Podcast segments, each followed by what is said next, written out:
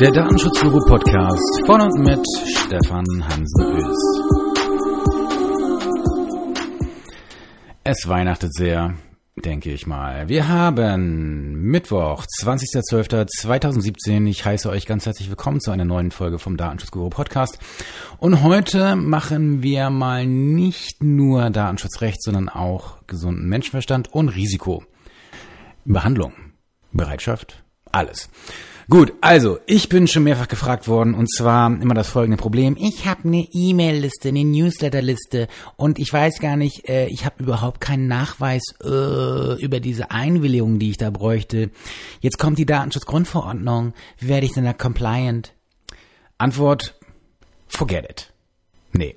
Ähm, also es gibt verschiedene Möglichkeiten. In der Tat ist es nicht so ganz einfach.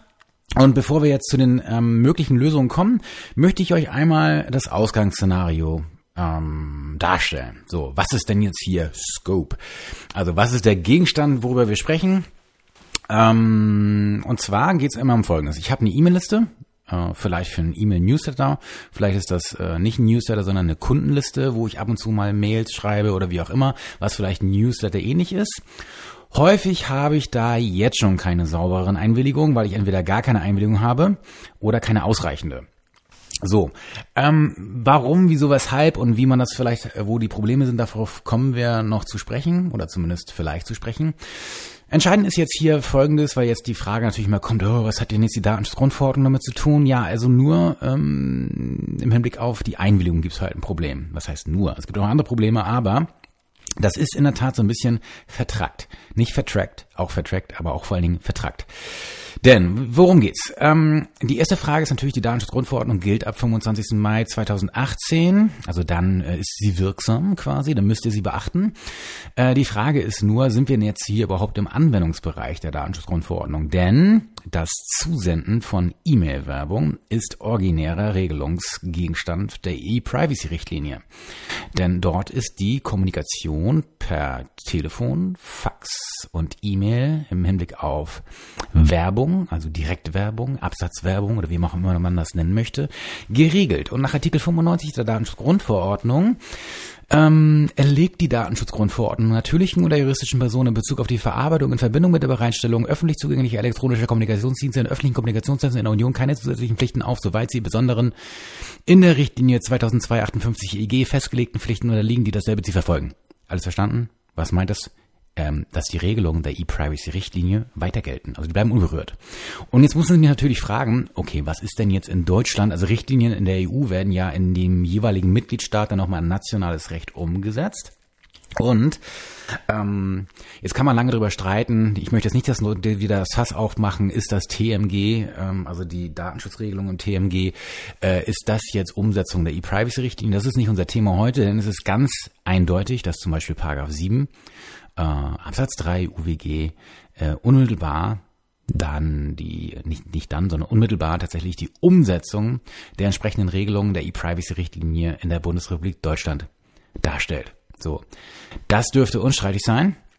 Und deswegen gilt für E-Mail-Werbung weiterhin Paragraph 7 Absatz 3 UWG, sofern nicht die Bundesrepublik Deutschland vorher den 7 UWG nochmal irgendwie abändert. Bloß dafür gibt es eigentlich kein Bedürfnis. Solange die E-Privacy-Richtlinie nicht durch die E-Privacy-Verordnung aufgehoben, schrägstrich ersetzt wird, bleibt es insoweit beim Alten. So, und in Paragraph 7 UWG steht ja sinngemäß drin, dass man eben auch für eine E-Mail-Werbung eine vorherige Einwilligung benötigt.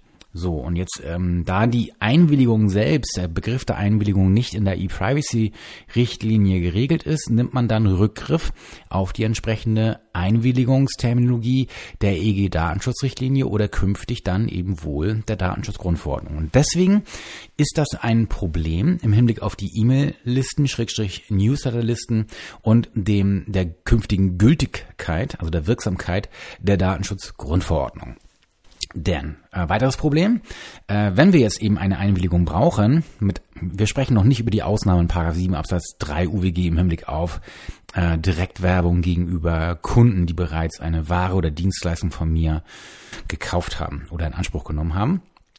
Aber wir bleiben mal bei der Einwilligung, denn ähm, unabhängig davon, dass jetzt hier die Regelung der E-Privacy-Richtlinie mm, unberührt bleiben, es ist natürlich so, dass erstens sich die Voraussetzungen an die Einwilligung geändert haben und zweitens gilt natürlich äh, ganz ge generell die Rechenschaftspflicht aus Artikel 5 Absatz 2. Das heißt, wenn ich eine Einwilligung habe oder generell, wenn ich einen Datenverarbeitungsprozess habe, dann muss ich natürlich trotzdem seine Rechtskonformität nachweisen können. Und wenn ich jetzt zum Beispiel auf Basis von Einwilligung arbeite, dann werde ich wohl auch hier im Ergebnis die Einwilligung nachweisen können.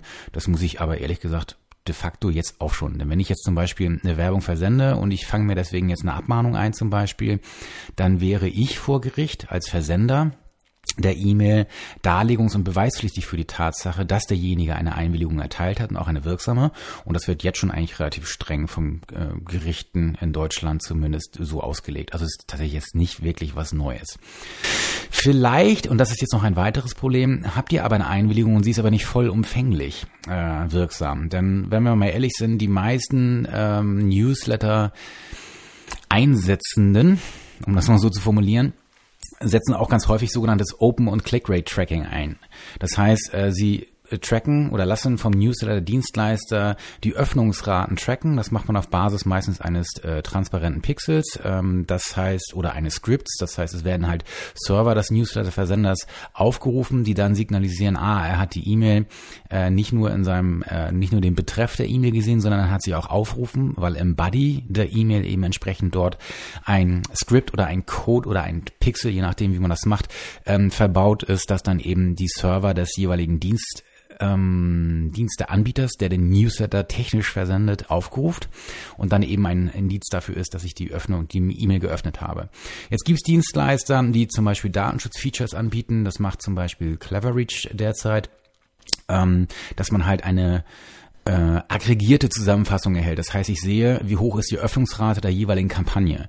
Äh, das finde ich ganz charmant, denn zum Beispiel bei meinem derzeitigen Newsletter-Anbieter Mailchimp äh, ist es so, wenn ich dort das äh, Open Rate Tracking aktiviere, dann sehe ich immer auch auf Basis einer einzelnen Person, ob der die geöffnet hat oder nicht. Und ganz ehrlich, das will ich nicht. Äh, und das wollt ihr vielleicht auch nicht. Ähm, und deswegen bräuchte ich für sowas auf jeden Fall eine Einwilligung. Und äh, das macht ganz viele eben von euch auch so, dass sie eben dieses Tool, dieses Tracking-Tool nutzen, aber eben keine Einwilligung habt. Und das gleiche gilt übrigens für äh, Click-Rate-Tracking. Äh, ähm, das heißt, es wird auch dann aktiviert, ob zum Beispiel jetzt hier auf einen Link geklickt wurde oder eben nicht. Da gilt das gleiche in Grün. Auch das ist natürlich Profilbildung. Das ist ähm, noch nicht mal unter einem Pseudonym, möglicherweise, je nachdem, wie viel Daten ihr zu der E-Mail-Adresse gespeichert habt, wenn ihr auch einen Namen dazu habt, etc. Also da ist man sehr schnell in einem grauen, manchmal sogar in einem schwarzen Bereich. So, das ist also schon mal die erste Problematik, die damit so einhergeht. Die nächste Problematik ist dann, ähm, es gibt natürlich dann noch äh, den weiteren Fall, dass man halt einen Drittstaatenbezug haben kann. Wenn man, so wie ich zum Beispiel, einen US-Dienstleister für den Newsletter-Versand einsetzt, dann hat man noch weitere Problematiken. Das heißt, ich muss dann auf der sogenannten zweiten Stufe noch für ein angemessenes Datenschutzniveau sorgen. Das kann ich mit äh, Standardvertragsklauseln machen. Ich kann das aber auch mit Privacy Shield machen. Und äh, da wisst ihr halt alle, das ist halt immer äh, wirklich ein bisschen schwierig.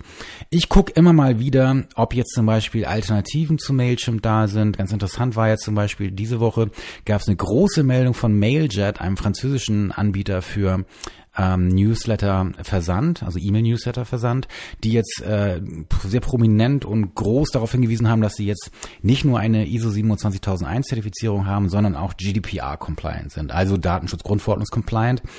Ähm, das ist natürlich ein super Werbe- und Schachzug. Ich habe einen Mailjet-Account Bloß äh, ich sehe da nach wie vor tatsächlich immer noch das nicht, wie ich jetzt zum Beispiel das, wenn ich jetzt Open und Click Rate Tracking aktiviere, dass ich das zum Beispiel nur aggregiert machen kann. Also wenn ich das jetzt machen wollte, dann lande ich immer noch bei äh, Cleverreach, glaube ich. Und ich würde mich mal über Hinweise freuen, wenn jemand von euch irgendwie da einen Newsletter-Provider hat, der ähnlich performant und verlässlich wie, wie Mailchimp ist und äh, gleichwohl eben so ein bisschen an und also ein bisschen Datenschutzfeatures bietet im Hinblick auf äh, Erfolgsraten oder Öffnungsraten von Kampagnen, würde mich schon interessieren.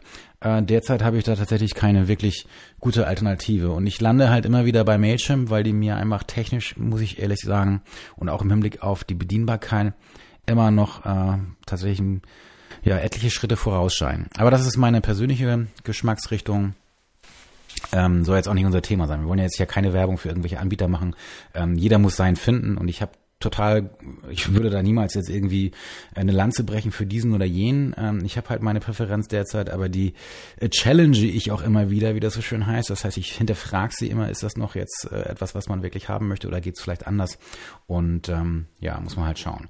Gut, also das ist die Ausgangsposition. Wir haben die Newsletterliste, wir haben vielleicht keine Einwilligung oder keine saubere Einwilligung und dann muss man halt gucken. So, apropos nicht saubere Einwilligung, äh, eure Einwilligung fliegt euch mit der Datenschutzgrundverordnung dann um die Ohren, wenn ihr zum Beispiel keinen Hinweis auf die Widerrufbarkeit irgendwo verbaut habt.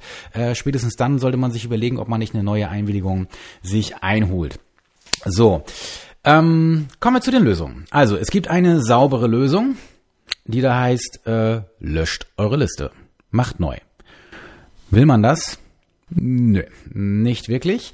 Äh, zweite saubere Lösung wäre halt ähm, jetzt tatsächlich um eine neue Einwilligung bitten. Also jetzt versendet ihr ja eh schon, sage ich mal, äh, vielleicht auf Basis einer noch wirksamen Einwilligung, vielleicht auch Basis einer nicht ganz wirksamen Einwilligung, aber ihr versendet halt vielleicht die ganze Zeit. Also könnt ihr natürlich jetzt zu der Lösung greifen und sagen, ja, also äh, hm, wir bitten jetzt unsere lieben Leser noch einmal darum, hier uns eine Einwilligung zu erteilen, damit wir auch künftig tolle E-Mails versenden können. So eine E-Mails habt ihr vielleicht jetzt schon mittlerweile bekommen, wenn ihr, wie ich, recht viele Newsletter abonniert habt. Ähm, man muss ja wissen, was die Rest so macht, ne? Ähm, und wenn ihr vielleicht auch von Mandanten oder Kunden mal gehört habt, wie gut das funktioniert, dann wisst ihr auch, dass das nicht wirklich gute Conversions hat. Das heißt, die Conversion Rate liegt teilweise im 0, irgendwas Prozent Bereich. Wenn es gut ist, vielleicht im 4 Prozent Bereich. Ähm, wenn ihr darüber seid, dann könnt ihr euch freuen, dann ist das schon mal ein gutes Indiz. Aber im Großen und Ganzen ist das also tatsächlich hm, nicht wirklich vielversprechend so, dass man sich freuen kann, dass man danach irgendwie eine tolle, saubere Liste hat. Das wird nicht richtig gut funktionieren. Ja, also das wären die beiden sauberen Lösungen, die ich derzeit so anbiete hier jetzt im Rahmen dieses kurzen Podcasts. Gibt sicherlich vielleicht noch irgendwelche anderen, aber das wären jetzt erstmal so die Beispiele. Und dann gibt's natürlich auch dreckige Lösungen. Normalerweise stehe ich ja auf dreckig, ähm, nicht im rechtlichen, also ich bin schon Freund manchmal von, von Cutting-Edge-Beratung, wie das so schön heißt, wenn ein Mandant das äh, Risiko trägt. Aber äh, wir Anwälte sollen natürlich, äh, die, es gibt ja das Gebot der Beratung des sichersten Weges, und das halte ich mich natürlich, und deswegen macht ihr natürlich die saubere Lösung und werdet mit eurer Liste unerfolgreich. Ist ein Deal, oder? Gut, wie sieht die dreckige Lösung aus? Zu der wir natürlich nicht raten. Weitermachen wie bisher und darauf hoffen, dass nichts passiert. Ja, das ist die erste Variante. Äh, das ist in der Tat keine gute Idee, denn äh, das löst ja trotzdem nicht euer Problem im Hinblick auf die Nachweispflicht. Ihr müsst ja die, die Einwilligung, die ihr habt, nachweisen und die muss auch nach wie vor wirksam sein, weil ihr könnt nicht auf Basis einer schlechten alten Einwilligung weitermachen. Das hilft euch also null. Ähm, Problem ist dann darüber hinaus, dass so ein Verstoß gegen die Rechenschaftspflicht, wenn ihr zum Beispiel keinen Nachweis einer wirksamen Einwilligung habt, kann euch bis zu 20 Millionen Euro kosten. Äh, ist also tatsächlich überhaupt gar keine gute Idee. Die wahrscheinlich wohl beste Variante liegt dann, wie so manchmal im Leben, in der Mitte. So, das gibt natürlich einen Mittelweg mit verschiedenen äh, Abstufungen, aber das ist der, den momentan die meisten Mandanten wohl einschlagen, äh, mit mal guten und mal schlechten Erfolg. Welche Methoden es dort gibt, dazu kommen wir denn jetzt mal gleich. So, da schaue ich mal auf meine kleine vorbereitete Mindmap, äh, was da so steht. Ähm, ja, da mache ich einen kleinen Ausflug. Und zwar, ja, wie mache ich das oder was erzähle ich den Mandanten, wie sie es machen können? Ja, ich erzähle natürlich lang und breit über die saubere Lösung, die nicht zu empfehlende dreckige Lösung und dann kommt man letzten Endes dann irgendwann auf den Mittelweg oder wie man auch immer den nennen mag. Ähm, der Mittelweg ist tatsächlich äh, ein ja ein, ein stufenweises oder schichtweises Vorgehen. Und zwar und mit mehreren Dimensionen beziehungsweise unter mehreren Aspekten. Was meine ich damit? Das Ganze hat ähm, ja seinen Ursprung im Hinblick auf Gedanken eigentlich bei mir, weil ich mal irgendwie übers Marketing auf so eine Disziplin gestoßen bin, die ich extrem spannend fand, weil die einfach zu mir passt, weil die ein ähnliches Setting haben, wie ich arbeite und ich rede hier über eine Zunft. Ich glaube, ich habe schon mal drüber gesprochen in einem Podcast. Vielleicht war es auch ein Webinar, aber ich meine in einem Podcast, keine Ahnung. Äh, und zwar geht's um sogenannte Crows. Jetzt nicht den, den äh, deutschen Pop-Rapper Crow, sondern über Conversion Rate Optimizer. Also Conversion Rate Optimization ist eine Disziplin im Marketing und sie stammt ursprünglich tatsächlich aus dem Bereich äh, Direct oder Direct Response Marketing. Das heißt, das, wo ihr zum Beispiel, kennt ihr, ach, habe ich glaube ich schon mal erzählt, ne? Ähm, Einkauf aktuell, diesen dieses Werbeschreiben, das meistens so zum Wochenende von der Deutschen Post in die in die Häuser flattert. Genau, ich habe das schon mal erzählt. Und zwar gibt's dann immer da, der Aufmacher ist meistens Rückenschmerzen, Erektionsprobleme, äh, Nerven, Zittern oder Demenz. Und dann fragt man sich immer, also selbst für Flensburg, da kostet so eine Anzeige über 7000 Euro, meine ich, wie die das Geld wieder reinkriegen. Und da geht's tatsächlich eben, und das ist der ganze Bereich äh, Conversion Rate Optimization oder eben, vielleicht kennt ihr das auch, in Deutschland gibt's das zwar immer weniger, in Amerika ist das immer noch gang und gäbe, gerade im, im Finanzbereich, dass man halt Anschreiben nach Hause bekommt, wo zum Beispiel dann Investitionsmöglichkeiten Möglichkeiten stehen und all das wird in Amerika zum Beispiel, äh, da gibt's ein äh, ja, ein, ein Bär im Raum, wie das so schön heißt, und das, die nennen sich äh, Agora, Agora Financial, und die schreiben halt einen Großteil der ähm, Direktmarketing-Angebote äh, für den Finanzbereich in den USA. Und die haben so ein, eine Ausbildung tatsächlich für Personen, die im Bereich äh, Direct Response, äh, Direct Response äh, erfolgreich sein wollen und damit man so ein Gefühl dafür kriegt. Also wenn jetzt zum Beispiel so ein, so ein Mailing da rausgeht, dann äh, kann es durchaus mal sein, dass die da aus diesem Mailing heraus Provision seitens des Finanzdienstleisters bekommen im in mehrfachen Millionenbereich. So, und wenn ich jetzt zum Beispiel 12 Millionen oder naja, bleiben wir mal weiter unter, wenn ich hier 2 Millionen Euro Provision bekomme, äh, also für Agora jetzt zum Beispiel, dann kriegt derjenige, je nach Vertrag, der diese Kampagne geschrieben hat, der diesen Text geschrieben hat, bekommt dann einen gewissen prozentuellen Anteil an dieser Provision. Und da kann es eben durchaus mal sein, dass man halt an einem so einem Brief, gut, da sitzt man halt auch ein paar Tage, vielleicht manchmal auch Wochen, manchmal auch Monate dran, dass man für einen so einen Brief, die können teilweise auch sehr lang sein, aber ich krieg dann da vielleicht für mal 300.000 Dollar für. Also das ist durchaus üblich. Und das fand ich natürlich extrem spannend, ähm, nicht aufgrund des Geldes, sondern die Disziplin, die dahinter steht. Und wenn man dann so ein bisschen da einsteigt, wird das halt extrem spannend, weil man kommt dann auf so Größen wie ähm, äh, David Ogilvy äh, von der berühmten Werbeagentur aus den 60er Jahren und ganz viel stammt aus, äh, halt aus dem Bereich der 60er Jahre. Und man kann dann weiter einsteigen, Claude Hopkins, äh, Eugene Schwartz, sind alles so Autoren in dem Bereich, die sich um diese ja, im Prinzip geht es um Verhaltenspsychologie. Also wie kann ich mit Worten Aktionen auslösen? Und nichts anderes wollt ihr ja bei diesen Bereinigen der E-Mail-Newsletterlisten. Ihr wollt mit Worten Aktionen auslösen. So, das gewünschte Ergebnis ist die Erteilung einer Einwilligung. Und das müsst ihr halt mit Worten erreichen. Und dazu gibt's natürlich, das ist eine, tatsächlich eine eigene Disziplin. Und äh, wenn ihr da mal einsteigen wollt, ihr könnt einfach mal auf die Seite äh, Copyhackers, copyhackers.com gehen, ähm, von Joanna Weeb aus Kanada. Die bietet so ganz kostenfreie Informationen und auch mal wieder kostenpflichtiges. Das ist super. Äh, oder geht mal zu, ähm, googelt mal Neville Medora.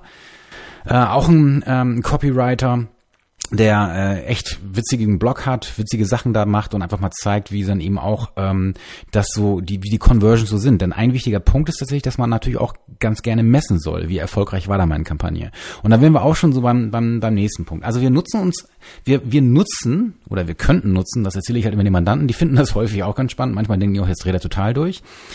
Aber dann sage ich halt, probier's aus. Das macht aber tatsächlich nur Sinn, nicht mit so einer Pipifax-Liste, sondern wenn man da halt ein paar tausend Leute drin hat. So und auch nicht nur irgendwie 2000, 4000, 5000, sondern äh, interessant wird's insbesondere eben mit Listen im, im sechs-, siebenstelligen Bereich. Und die gibt es. Sehr viel sogar. Und ähm, nun berate ich manchmal Unternehmen in dem Bereich, manchmal aber auch die Agenturen, die dahinter stehen und diese Listen betreuen oder die Kampagnen dahinter betreuen. Und das ist tatsächlich eben wirklich ein sehr spannender Bereich. So, und jetzt kann man zum Beispiel, äh, eine Vorgehensweise wäre, wie man es machen kann, ist, man versucht halt einfach mal mit Test and Error. Das heißt, man probiert einfach mal. Im ersten Versuch würde man halt sich überlegen, okay, wie könnten wir denn, wie könnte unser Text aussehen, damit die Aktion des Nutzers Einwilligung am ehesten erfolgt. Und dann äh, gucke ich mal. So, und ich messe natürlich dann auch die Conversions. Dazu muss ich nicht großartig viel tracken, sondern ich muss halt einfach nur äh, messen, wer hat eine Einwilligung erteilt und mache dann eben einen Abgleich mit meiner bestehenden Newsletterliste und weiß dann, wer hat schon hier ein Häkchen und wo brauche ich noch ein Häkchen. Und viel schöner ist dann natürlich beim Punkt Messen, wenn ihr vielleicht verschiedene Texte macht. Vielleicht sollten auch verschiedene Leute diese Texte schreiben. Und ganz ehrlich, nichts gegen uns Juristen, aber die Texte sollten nicht unbedingt von Juristen kommen. Ähm, es sei denn, die Juristen sind extrem begabt im Bereich Copywriting oder haben einfach da Lust zu, wie ich zum Beispiel. Ich weiß nicht, ob ich da begabt bin, aber die Ergebnisse stehen noch aus. Ähm, aber äh, meistens macht es eben Sinn, dass das ein Texter macht. Oder jemand, der tatsächlich die, die Leute, die vornehmlich in der Liste sind, also diese Personen oder diese, man kann sie auch als Personas identifizieren. Und manchmal macht es tatsächlich auch Sinn, bei dem Texten dieser E-Mail einfach sich vor vorher zu überlegen, okay, wer ist denn jetzt der typische Empfänger dieser E-Mail?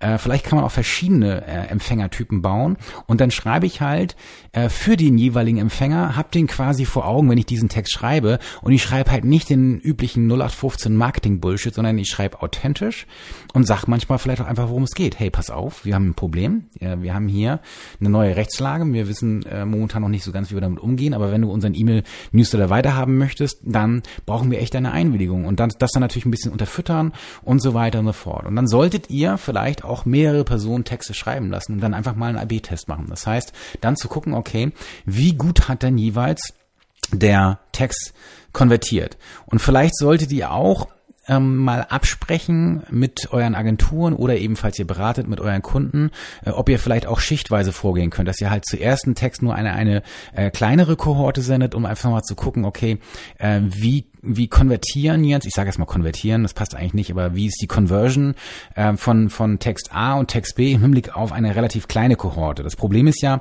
wenn der Text richtig blöd ist und ich ganz schlechte Conversion Rate habe im 0, irgendwas Prozent Bereich, dann ist natürlich blöd, wenn ich das über die ganze Liste heize äh, und mir die Liste so kaputt mache und alle am Durchdrehen sind oder gleich abbestellen oder auf jeden Fall keine Conversion dabei ist und die dann irgendwann genervt sind, weil ich halt in jeder E-Mail eben wieder diesen Text antrigger. Gut, also testen, messen. Kleine Kohorte vielleicht am Anfang.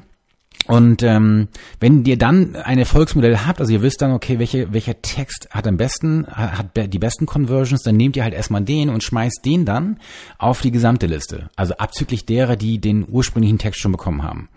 Also ihr müsst tatsächlich dann eben Gruppen bilden, ne? Also oder eben ja Newsletter Gruppen bilden oder ihr müsst Kohorten bilden, wie auch immer ihr das nennt oder wie eure Newsletter Software das nennt. Ihr müsst also in der Lage sein, hier äh, zumindest dann Segmente zu bilden, auf die ihr dann jeweils neue Texte schickt. Und eben auch eine Newsletter Software, die AB-Tests kann, wäre eben schon nett. Gut. Mmh. So, das ist dann technisch auch nicht so ganz trivial, wenn man jetzt insbesondere dann die, die Conversion Rates messen möchte. Häufig wird man dann auf eine Landingpage kommen, wo man dann irgendwie tracken müsste und halt überlegen muss, wie, wie das reingebaut wird. Ähm, das bringt Folgeprobleme mit sich, weil ihr auf einmal vielleicht durch dieses Tracking wiederum da ein tatsächliches Thema habt. Also solltet ihr vielleicht einfach einfach ehrlich sein, wie ich das gerne bin, und zwar in der E-Mail vielleicht schon selbst darauf hinweisen, dass, wenn man auf die Landingpage kommt, äh, das natürlich getrackt wird, dass man hier schon eine Einwilligung geteilt hat, damit man nicht manchmal irgendwie angenervt wird mit so einem weiteren Schreiben, sondern einfach Thema durch ist. Gut. So, ähm, wenn ihr jetzt dann irgendwann diese Liste habt und wisst, wer, wer noch offen ist, dann solltet ihr vielleicht einfach mal gucken, okay, wie angereichert ist denn eure Liste? Habt ihr wirklich nur E-Mail-Adressen? Habt ihr noch Daten dazu? Sind die irgendwie verheiratet mit anderen äh, Daten bei euch im CRM? Äh, und könnt ihr vielleicht aus dieser, aus dieser, aus diesem angereicherten Datenbestand Auskünfte oder Informationen darauf ziehen, wie ihr bei der verbleibenden Kohorte, die noch keine Einwilligung erteilt hat, dann zu dem Ergebnis, zum gewünschten Ergebnis kommt, dass sie eine Einwilligung erteilen. Und vielleicht gibt es da manchmal einfach bestimmte Gruppen. Manchmal ist es vielleicht eine bestimmte Berufsgruppe, die kann ich dann vielleicht irgendwie mit reinziehen. Also äh, ganz charmant war eben ähm, einmal eine Aktion, da hat man halt äh, einfach das verbunden mit einer, einer super Information zu einem bestimmten Thema, wo es halt kostenlose Videoreihen gab und sich halt so eine Einwilligung geholt. Jetzt kann man drüber streiten, ja, da gibt's doch ein Kopplungsverbot und so weiter. Ja, aber ganz ehrlich, das kriegt man in der Regel tatsächlich durch einen Misch, Mix aus Datenschutzhinweisen und manchmal eben Nutzungsbedingungen für die jeweilige Videoreihe hin. Und äh, das kriegt man, ja, safe ist da nie was, also hundertprozentig safe, aber das ist schon relativ sicher. Also da würde ich mich schon mit stolzer Brust hinstellen, wenn man das vernünftig macht, zu sagen, okay, äh, passt soweit. Gut, und dann muss man halt einfach weiterspielen, ne? bis man halt sozusagen einen Maximalbestand hat und dann eben zu dem Ergebnis kommt, okay, äh, jetzt sind wir eigentlich so, jetzt haben wir die eine Conversion Rate, wo wir sagen können, okay, das, das passt. Und jetzt können wir halt bis zum Rest äh, der Zeit, 25. Mai, gucken, wie wir halt mit der verbleibenden Liste vielleicht ähm, weiter nochmal Aktionen machen können, um weitere ähm, Einwilligungen zu holen. Oder wie auch immer man das eben äh, erreichen kann. Gut. Ähm, das wäre also das Vorgehen in Schichten. Also ideal und tatsächlich das A und O ist der Text. Der Text muss einfach sitzen, er muss gute Conversions haben und ähm, ihr werdet sehen, äh, es gibt wirklich überraschende Ergebnisse. Teilweise sind die längsten Texte die am besten, die mit den besten Conversions, manchmal sind die sind es die ganz kurzen. Äh, in aller Regel sind es aber die, die auf jeden Fall, oder ich sag mal, die, am, die die schlechtesten Conversions haben, sind die, die, die überhaupt nicht authentisch sind, weil das irgendein entweder, entweder so ein, so ein Marketing-Lingo ist, also sag mal Bullshit-Sprache des Marketings und manchmal einfach, weil das zu steif ist oder ein Stock im Hintern und das einfach nicht rüberkommt. Und denken so, oh Gott, was soll denn das jetzt? Ja, also, ähm, da muss man eben vorgehen. Ich habe da die Weisheit nicht mit Löffeln gefressen. Wir probieren mit Mandanten momentan so einige Sachen. Ich bin mal gespannt auf die Ergebnisse. Ähm, vielleicht abschließend noch ein paar generelle Empfehlungen. Also, äh, Punkt eins: äh, es gibt im, äh, ich bin da jetzt kein Fachmann, aber es gibt im NLP so einen Spruch, den finde ich ganz schön. Äh, erstens, es gibt eigentlich zwei Sprüche, die hier passen, nämlich erstens, es gibt kein Scheitern, es gibt nur Feedback. Das heißt, äh, wenn ihr keine Einwilligung bekommen habt, dann liegt das an eurer Kommunikation. Ähm, und das ist das zweite eben, das Feedback, das du bekommst, ist deine Kommunikation. Das heißt, äh, du kannst es tatsächlich selbst steuern. Und das heißt auch, dass du natürlich immer einen zweiten Versuch hast. Ich würde immer dazu raten, auch jetzt nicht jede E-Mail oder so extra E-Mails jetzt ständig loszufeuern, nochmal und nochmal, hey, wir brauchen jetzt unbedingt deine Einwilligung, bitte, bitte, bitte äh, sondern verpackt es irgendwie in anderen Mails. Äh, nutzt die Gelegenheit, bei, wenn es irgendwo sonst Aktionen gibt, bei Landingpage etc. Nutzt jede Gelegenheit, wenn ihr das wollt, um euch dort einen wirksam, eine wirksame Einwilligung zu holen, die ihr auch nachweisen könnt, also mit dem üblichen Prozedere, ein Double Opt-in und so weiter und so fort. Wobei nochmal, ein Double Opt-in ist keine strikte Anforderung der Datenschutzgrundverordnung. Das lese ich immer wieder. Das ist so nicht zutreffend. Wichtig ist halt, ihr müsst eine Einwilligung nachweisen können, beziehungsweise ihr müsst auch nachweisen können, dass derjenige, der sich für einen Newsletter eingetragen hat, derjenige ist, dem die E-Mail-Adresse gehört. Das ist natürlich teilweise der Teil der Nachweispflicht. Dazu muss es aber nicht zwingend ein Double Opt-in geben. Es gibt durchaus auch andere Möglichkeiten, wie ihr das macht. Das kann zum Beispiel auf Papier erfolgt sein. Und wenn ich dann das Papier noch habe, dann reicht das durchaus als Nachweis mit einer Unterschrift, dass er derjenige ist, für den er sich ausgibt. So, und das sollte tatsächlich ausreichen. Äh, das sehen die deutschen Gerichte tatsächlich nicht so gerne. Aber ähm, wir sind jetzt hier erstmal äh, nicht vor Gericht im UWG-Bereich, sondern sind jetzt vornehmlich jetzt erstmal hier im Datenschutzgrundverordnungsbereich und der Rechenschaftspflicht. Gut, also es gibt kein Scheitern, es gibt nur Feedback und deine Kommunikation ist das Feedback, das du bekommst. Dazu übrigens nicht den Text wirklich hinrotzen, sondern mit Liebe nenne ich das immer. Also mit Liebe und von Herzen. So, was gibt's sonst noch für für ähm, Methoden? Beschäftigt euch mit Copywriting und mit Conversion Rate Optimization. Wenn das, wenn nicht ihr, dann die Leute, die das texten. Ähm, gute Hinweise sind zum Beispiel das sogenannte äh, AIDA-Formular. Äh, das ist eine Vorgehensweise, wie man Texte strukturiert, und zwar nach Attention, Interest, Desire, Action. Alles nach Möglichkeit getrennt in verschiedenen Absätzen. Also ich wecke erstmal die Aufmerksamkeit, hey, ich habe da was für dich. Äh, Achtung, ne? also irgend so ein Stopp, hier, guck mal, so, oh, und der geht vorbei und sieht ein Schaufenster denkt so, oh, wow, das interessiert mich. Dann geht er hin, äh, zu deinem Text quasi, und dann wird Interesse geweckt. Das heißt, man nimmt ihn mit ins Thema, in irgendein Thema, das ihn interessiert. Und das wäre so der erste äh, Kernpunkt, wo ihr aufpassen müsst. Dann geht's darum, Desire, das heißt, er soll nicht sich nur dafür interessieren, sondern er, er soll es auch wollen. Ne? So, und damit, das kann ich natürlich dann, ähm, ihr müsst immer ein bisschen gucken mit dem Kopplungsverbot, aber ähm, das sollte also nicht zu weit sein. Und dann ist natürlich Action gefragt. Das heißt, er soll handeln. So, und das ist eben das AIDA-Formular, Attention, Interest, Desire, Action. Gut, das wäre eine, eine Problematik. Dann habe ich häufiger das, äh, die Erfahrung gemacht, dass Mandanten Probleme haben mit eigener Reflexion.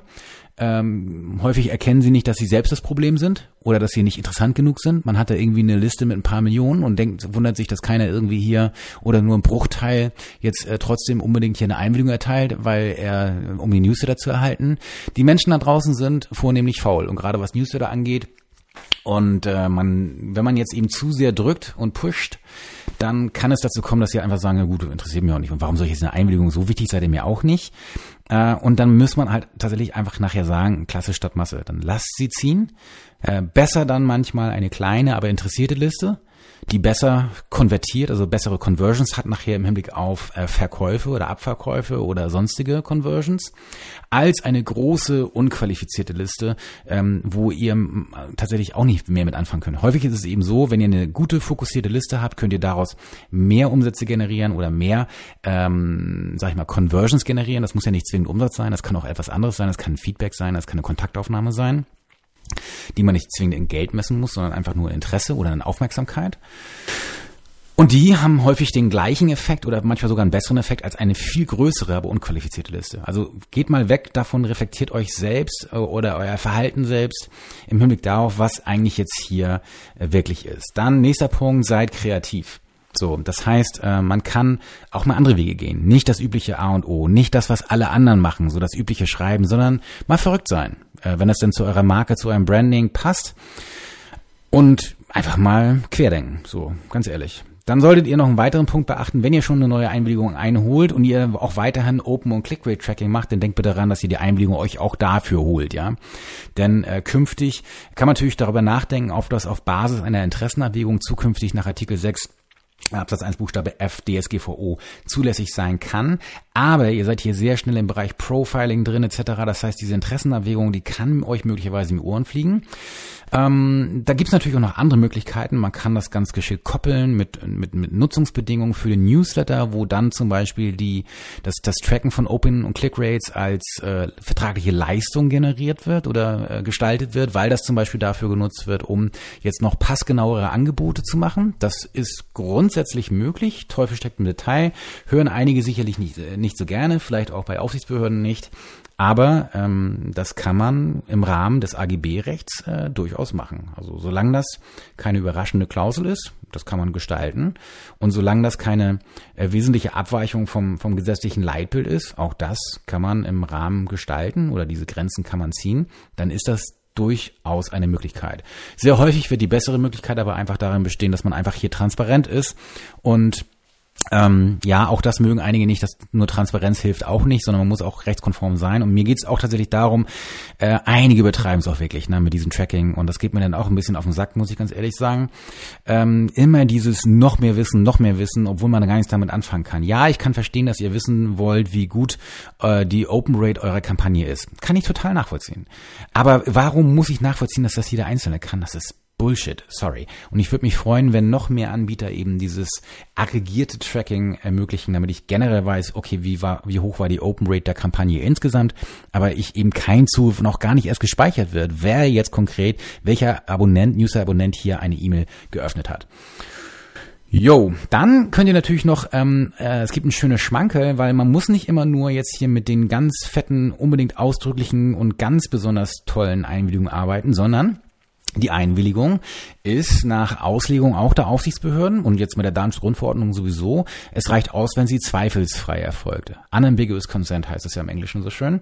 Die, der, die zweifelsfreie Einwilligung und äh, klar ist halt, äh, ein Nichthandeln kann keine Einwilligung sein, da sind wir uns alle einig, aber ein schlüssiges Handeln kann durchaus auch eine Einwilligung darstellen und damit könnt ihr auch spielen. Ne? Also müsst, manchmal muss es nicht unbedingt jetzt nur die Checkbox sein, es sollte gerne die Checkbox sein, um eine Klarheit zu haben, aber es muss nicht zwingend so sein.